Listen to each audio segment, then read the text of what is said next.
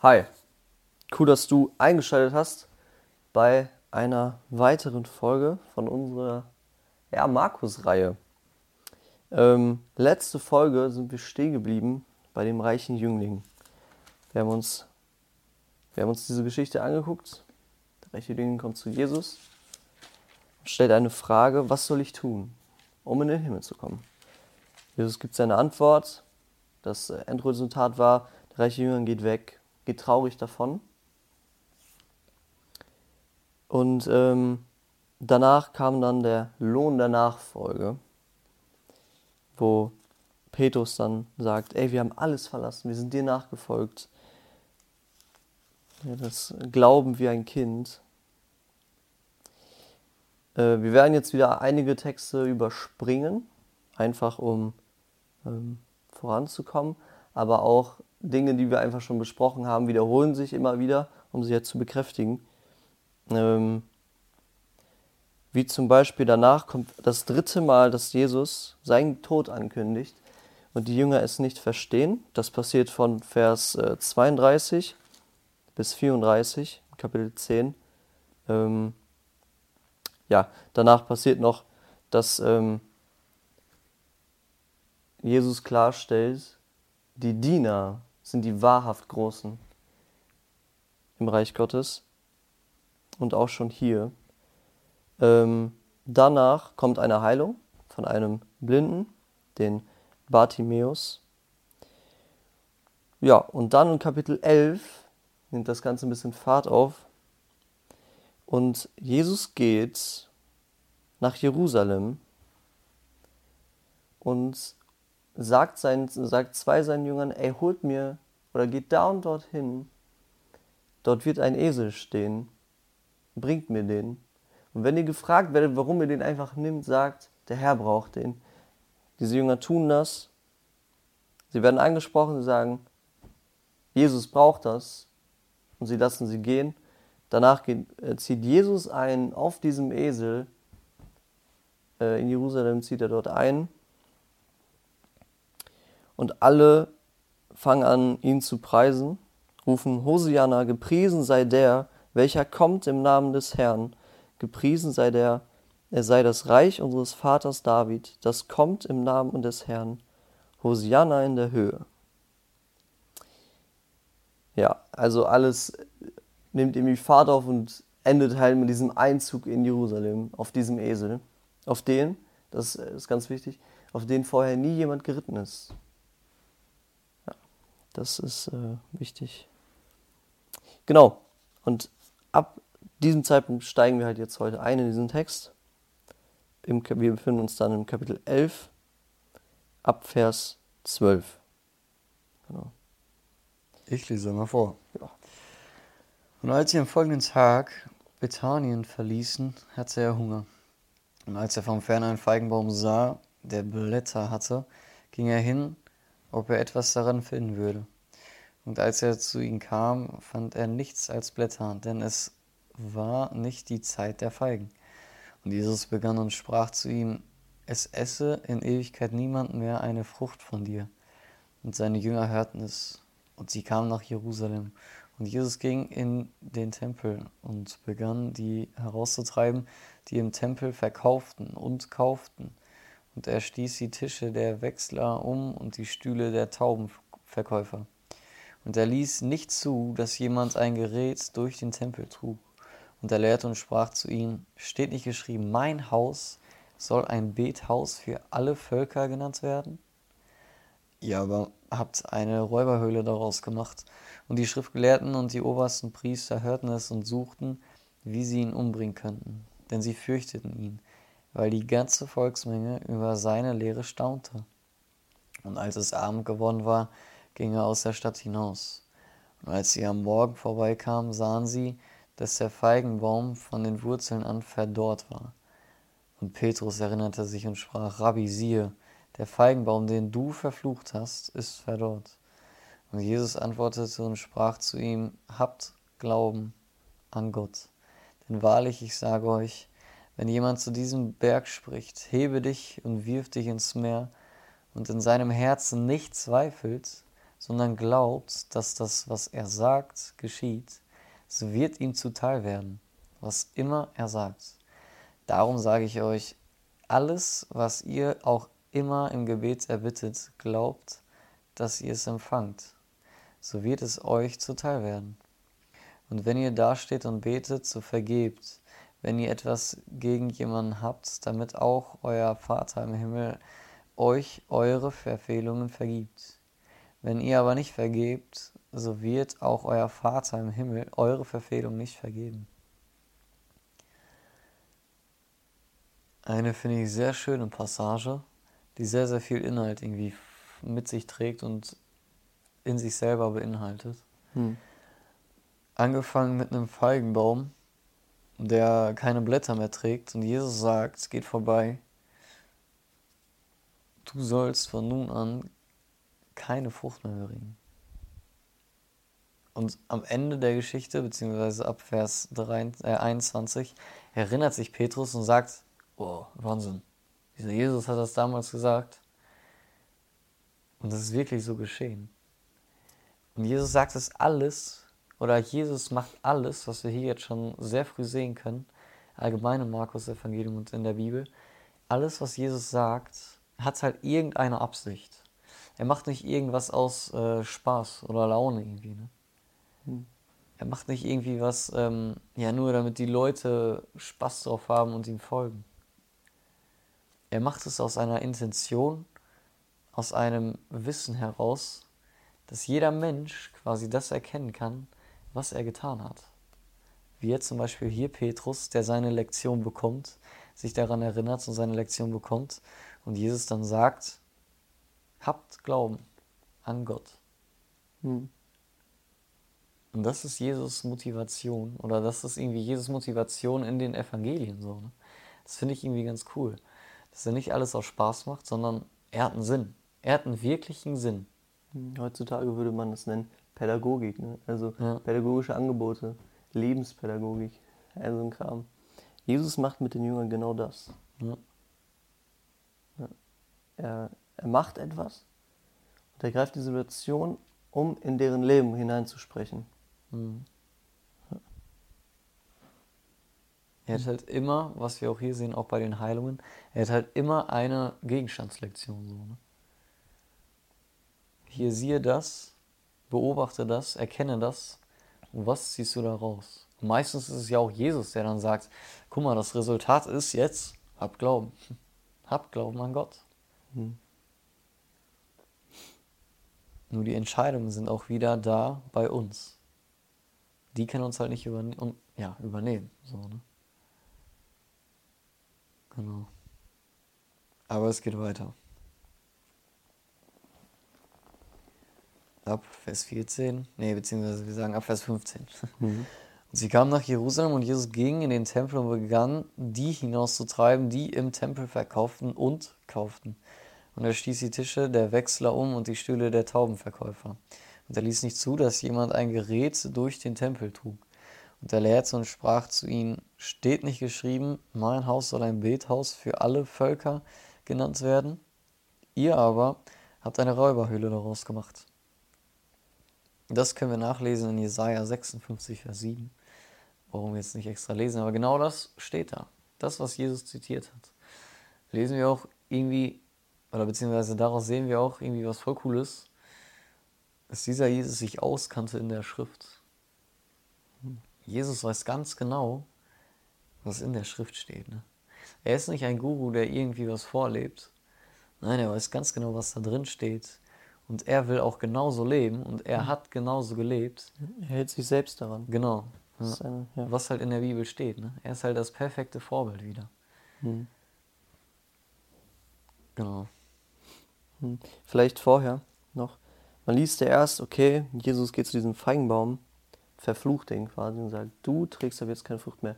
Und es passiert auch nicht sofort etwas. Er sagt es.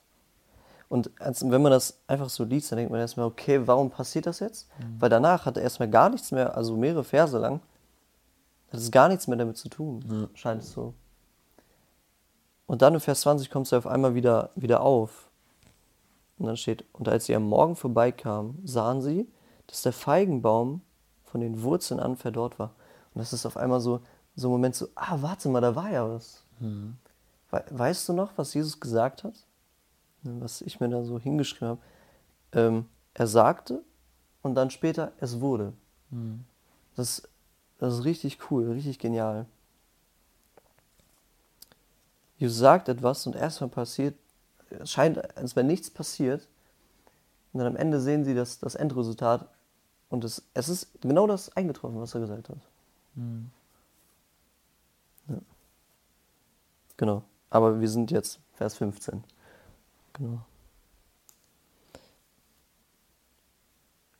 Genau, also Jesus treibt diese Leute raus. Jesus sagt, Leute, mit der Intention treibt er sie heraus, wo er sagt, er beruft sich ja auf die Schrift, wo er mhm. schon in Jesaja das dann zitiert hatte: Mein Haus soll ein Bethaus sein. Und diese Leute haben das irgendwie missachtet durch Verkaufen von irgendwas, durch Wechselgeschäfte von irgendetwas. Und auf jeden mhm. Fall die Stühle von den Taubenverkäufern. Ja. Hier sieht man auch, Gott hat sich nicht dabei gedacht, ein Geschäft aus diesem ganzen Glauben zu machen. Mhm. Dass der Sinn von, die, von dem Ganzen ist nicht, sich die Taschen voll zu stopfen, mhm. zu kaufen und verkaufen. Sondern es war etwas, es war ein Bethaus. Eigentlich, das ist das, was Gott sich dabei gedacht hat. Für alle Völker. Ein Ort der Anbetung Gottes. Was die Menschen daraus gemacht haben, ist kaufen und verkaufen. Eine Raube, eine Räuberhöhle nennt er das. Wo sich die einer dem anderen das Geld aus der Tasche zieht und sagt, hier willst du nicht das kaufen? Dann bist du die Sünden los zum Beispiel. Wir haben das in der Kirchen, Kirchengeschichte gesehen, den Ablassbriefen, sich Leute die Sünden freikaufen konnten. Das ist genau das eine Räuberhöhle. Aus dem Christsein, aus dem Glauben eine Räuberhöhle gemacht. Ein Ich stopfe mir die Taschen voll mit euren Sorgen. Ich verkaufe euch oder ich, ich mache ein Plakat, schreibe drauf, das braucht ihr, aber eigentlich will ich nur meine Taschen voll machen. Und das ist nicht das, was Gott sich dabei gedacht hat. Mein Haus sollte ein Bethaus sein für alle Völker. Und ihr seid das Problem, weil ihr habt daraus die Räuberhöhle gemacht. Ja. Und dann sind natürlich da, wer hätte es gedacht, die Schriftgelehrten und die obersten Priester. Die tauchen ja immer wieder hier auf und sind so ein bisschen der Gegenspieler, so in der ganzen Geschichte. Ähm, ja, die immer wieder auftauchen und ja, Jesus umbringen wollen, wie wir jetzt sogar lesen in Vers 18, und die Schriftgelehrten und die obersten Priester hörten es und suchten, wie sie ihn umbringen konnten. Denn sie fürchteten ihn, weil die ganze Volksmenge über seine Lehre staunte. Es war ja schon, habe ich ja schon vorher erzählt, Jesus kommt mit einem Esel in, in die Stadt Jerusalem hinein. Leute feiern ihn, wortwörtlich, und danach geht er in den Tempel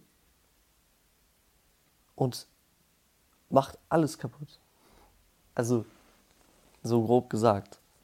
Ne, schmeißt die Kassen um und so. Und treibt die Leute raus. Das ist derselbe Mann, der das tut. Ja, und die Schriftsteller, die sehen das halt, die hören es. Und sie werden richtig wütend auf ihn. Und sie fürchteten ihn sogar, wie hier steht. Warum? Weil die ganze Volksmenge über seine Lehre staunte. Schon verrückt. Sie wollten ihn unbedingt loswerden. Genau. Das dazu. Und als es Abend geworden war, Vers 19, ging er aus der Stadt hinaus. Also der Trubel war da, alle alles dreht sich um ihn. Ich meine, was muss das für eine Aufruhr gewesen sein? Ne? Wahrscheinlich wie so ein Flohmarkt. Alle Leute so, hey, kauf das und sowas. Hm. Er schmeißt alles um.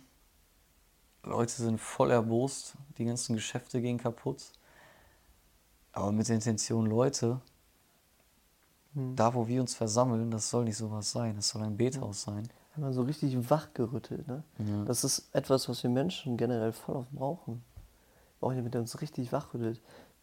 Und er, oder manchmal brauchen wir das auch, indem etwas kaputt geht. Und man uns wieder zurückholt und sagt, ey, wisst ihr denn nicht mehr, was, wofür das eigentlich gedacht war? Zurück zu den Wurzeln. Zurück zu dem, wie es eigentlich sein sollte. Ja. Und dann sagt er in Vers 19 nochmal, und als es Abend geworden war, ging er aus der Stadt hinaus, und als sie am Morgen vorbeikamen, sahen sie, dass der Feigenbaum von den Wurzeln an verdorrt war. Und Petrus erinnerte sich und sprach, Rabbi, siehe, der Feigenbaum, den du verflucht hast, ist verdorrt. Und Jesus sprach und antwortete zu ihm, Habt Glauben an Gott, denn wahrlich, ich sage euch, wenn jemand zu diesem Berg spricht, hebe dich und wirf dich ins Meer, und in seinen Glauben nicht zweifelt, sondern glaubt, dass das, was er sagt, geschieht, so wird ihm zuteil werden. Was immer er sagt, da bin ich ja eben schon drauf eingegangen.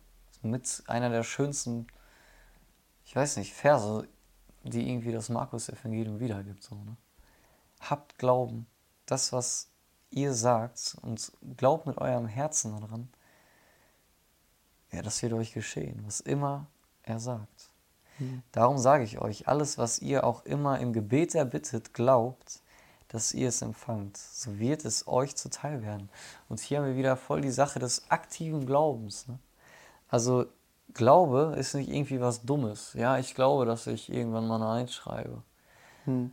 Nein, das ist überhaupt nicht damit gemeint, sondern auch alles immer, was ihr bitten werdet, glaubt, dass ihr es empfangt. So wird es euch zuteil werden. Und wenn ihr dasteht und betet, so vergebt. Wenn ihr etwas gegen jemanden habt, damit auch euer Vater im Himmel euch eure Vergehung vergibt. Zehn Gebote haben wir das auch so, ne? Wo er das fast wortwörtlich so sagt. Wenn ihr aber nicht vergebt, so wird euch euer Vater im Himmel eure Verfehlungen nicht vergeben. Mhm. Also irgendwie total einfache Prinzipien, die dennoch halt irgendwie voll schwer sind. Weil halt irgendwie das Herz voll ist von anderen Dingen. Ne? Weil das Herz halt irgendwie dagegen strebt und sagt so, nein, hm. dann verliere ich halt irgendwie mein Gesicht oder so. Oder hm. irgendwie, ja, es geht halt gegen meinen Stolz. Vielleicht nicht unbedingt Stolz, aber dieses, Nein, ich kann es jetzt einfach nicht. Ne? Hm. Aber wenn man überlegt, ist das die einzige gute Reaktion darauf, weil dir wurde alles vergeben, wieso solltest du nicht dem anderen auch vergeben, genau. wenn dir so viel vergeben worden ist. Ja. Und da gibt es ja auch ein perfektes Gleichnis zu. Ich habe äh, gerade nicht im Kopf, wie das heißt. Aber in der Bibel gibt es ein Gleichnis, wo genau das Thema ist. Wo ein ein äh, Mann von dem König, ich glaube 10.000 erlassen bekommt. Und dann geht dieser Mann, der gerade alle seine Schulden losgeworden ist, geht zu einem anderen Kumpel oder zu einem Bekannten, der ihm 1000 schuldet oder 100. Ein lächerlicher Preis im Gegensatz zu diesen 10.000. Und sagt, gib mir mein Geld. Und er sagt, ich kann nicht. Und dann lässt er ihn ins Gefängnis werfen. Und dann kriegt der König das halt raus und sagt, was machst du da? Also führt ihn quasi genau das auf. Ey, ich habe dir 10.000 erlassen und jetzt bist du nicht in der Lage, die, dem Mann 100 oder 1000 zu erlassen. Ganz absurd. Also das sollte eigentlich oder ist eine logische Reaktion auf das, was einem Menschen passiert, wenn er Vergebung erlangt, dass er anderen vergeben kann. Mhm. Weil, ey, mir ist so viel vergeben worden, natürlich vergebe ich meinen anderen weil ich bin ja nicht besser. Ja. Ja. Genau. Jetzt auf die Verse 27, 33 werden wir nur kurz eingehen, weil ich glaube oder wir glauben irgendwie, dass dieser Hauptaugenmerk irgendwie genau darauf liegt. Ne? Die Tempelreinigung zum einen, aber dann auch dieses Glaubt an Gott. Und es ist ganz anders als ein Glaube, den ihr woanders kennt. Oder es ist ganz anders. Das Bethaus ist was ganz anderes, wie ihr es euch vorstellt. Mhm. Also komplett konträr zu dem, wie der Mensch oder ja, wie das Ich den Glauben irgendwie praktizieren will oder wie das Ich Kirche praktizieren will. Ne? Wie aus Glauben Religion wird. Genau. Das ist so ein bisschen das, was hier man sehen kann. Aus dem richtig, richtigen Glauben, aus der Wurzel wurde eine Religion, die sich die Taschen vollstopft. Mhm. Und da brauchst du nur einen Jesus sagen, der sagt, ab jetzt wirst du keine Blätter mehr bringen und dann ist alles tot. So. Mhm. Und es wird, es ja. passiert. Ja. Vers 27. Und sie kam wiederum nach Jerusalem. Und als er im Tempel umherging, traten die obersten Priester und die Schriftgelehrten und die Ältesten zu ihm und sprachen zu ihm, in welcher Vollmacht tust du dies? Und wer hat dir diese Vollmacht gegeben, dies zu tun? Jesus aber antwortete und sprach zu ihnen, auch ich will euch ein Wort fragen, wenn ihr mir antwortet. So will ich euch sagen, in welcher Vollmacht ich dies tue. War die Taufe des Johannes vom Himmel oder von Menschen? Antwortet mir. Und sie überlegten bei sich selbst und sprachen, wenn wir sagen vom Himmel, so wird er fragen, warum habt ihr ihm dann nicht geglaubt? Wenn wir aber sagen von Menschen, da fürchteten da fürchteten sie das Volk, denn alle meinten, dass Johannes wirklich ein Prophet gewesen war. Und sie antworteten Jesus und sprachen, wir wissen es nicht. Da erwiderte Jesus und sprach zu ihnen, ich sag, so sage ich euch auch nicht, in welcher Vollmacht ich dies tue. Okay. Das ist auch ähm, wieder die Schriftgelehrten, die kommen. Ne? Die kommen wieder auf Jesus zu dieser ganzen Geschichte kommen sie auf Jesus zu und sagen, okay, Jesus, jetzt mal, jetzt mal ehrlich. In, welcher, wer gibt dir diese Macht, das zu tun, was du tust? Das, was du hier im Tempel gemacht hast. Das ganze andere, was wir gesehen und gehört haben. In welcher Vollmacht tust du das jetzt? Wer, wer gibt dir diese Macht? Und Jesus durchschaut das Ganze natürlich und diese List und all das Ganze, und er weiß ganz genau, diese, die wollen mich umbringen, eigentlich. Das ist das, was sie eigentlich wollen. Und er stellt diese Gegenfrage, die sie in eine Sackgasse lockt und sie eigentlich erkennen könnten, wie falsch sie eigentlich mit allem liegen, was sie denken und tun. Und er fragt, oder er sagt, okay, wenn ihr mir eine andere, wenn ich stelle jetzt eine, euch eine Frage, wenn ihr mir das beantwortet, dann sage ich euch, in welcher Macht ich das tue. Und er stellt die Frage, okay, was ist mit Johannes? Ne, mit Johannes, den wir schon ganz am Anfang mal gehört haben. Den sie, den sie umgebracht haben oder der umgebracht wurde. Der geköpft wurde. Ne? Und er fragt, war die Taufe des Johannes vom Himmel oder von Menschen?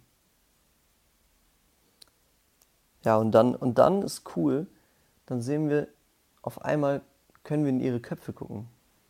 Das passiert hier so, einfach so mittendrin. Ne? Und sie überlegten bei sich selbst und sprachen. Ne? Das passiert jetzt alles in ihren Köpfen.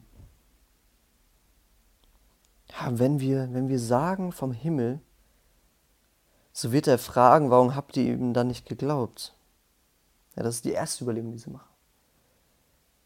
Und dann, wenn wir aber sagen von Menschen, da fürchteten sie das Volk.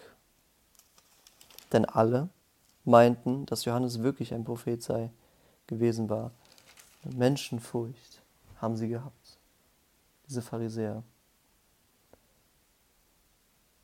Und deswegen, weil sie in, dieser, in diese Sackgasse kamen, weil egal was sie gesagt hätten, sie wären bloßgestellt worden vor dem Volk.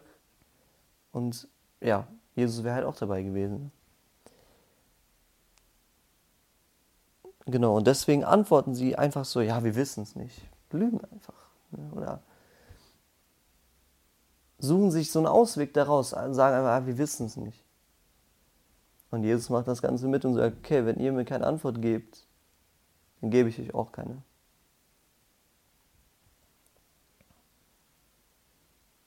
Ja, so geht Jesus mit Menschen um, die, ja, die sich nicht darauf einlassen irgendwie, ne? die auch wegrennen, die, die zu stolz sind. Das ist am Ende das, was wieder hier voll raushängt. Die waren zu stolz.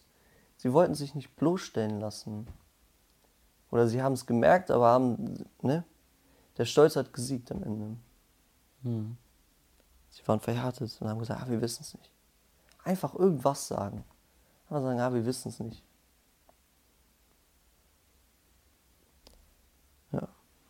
Dann gab Jesus ihnen auch keine Antwort.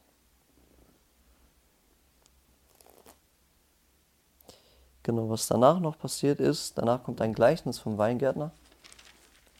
Ähm, das werden wir heute nicht machen, aber wir haben äh, so eine Gleichnisreihe gehabt. Dort ist auch dieses Gleichnis dabei gewesen. Ähm, das könnt ihr gerne hier nach äh, anhören. Das ist ähm, verlinkt. Und das war's dann auch schon mit dieser Folge. Und ähm, ja, genau, ihr könnt generell einfach gucken, was ihr noch so findet auf YouTube oder Spotify. Ähm, lest gerne mit uns das Markus-Evangelium oder sonst lest gerne die Bibel. Das ist richtig cool, das ist richtig wertvoll. Und ähm, ja, dann hören oder sehen wir uns bald wieder. Genau. Ja. Ciao.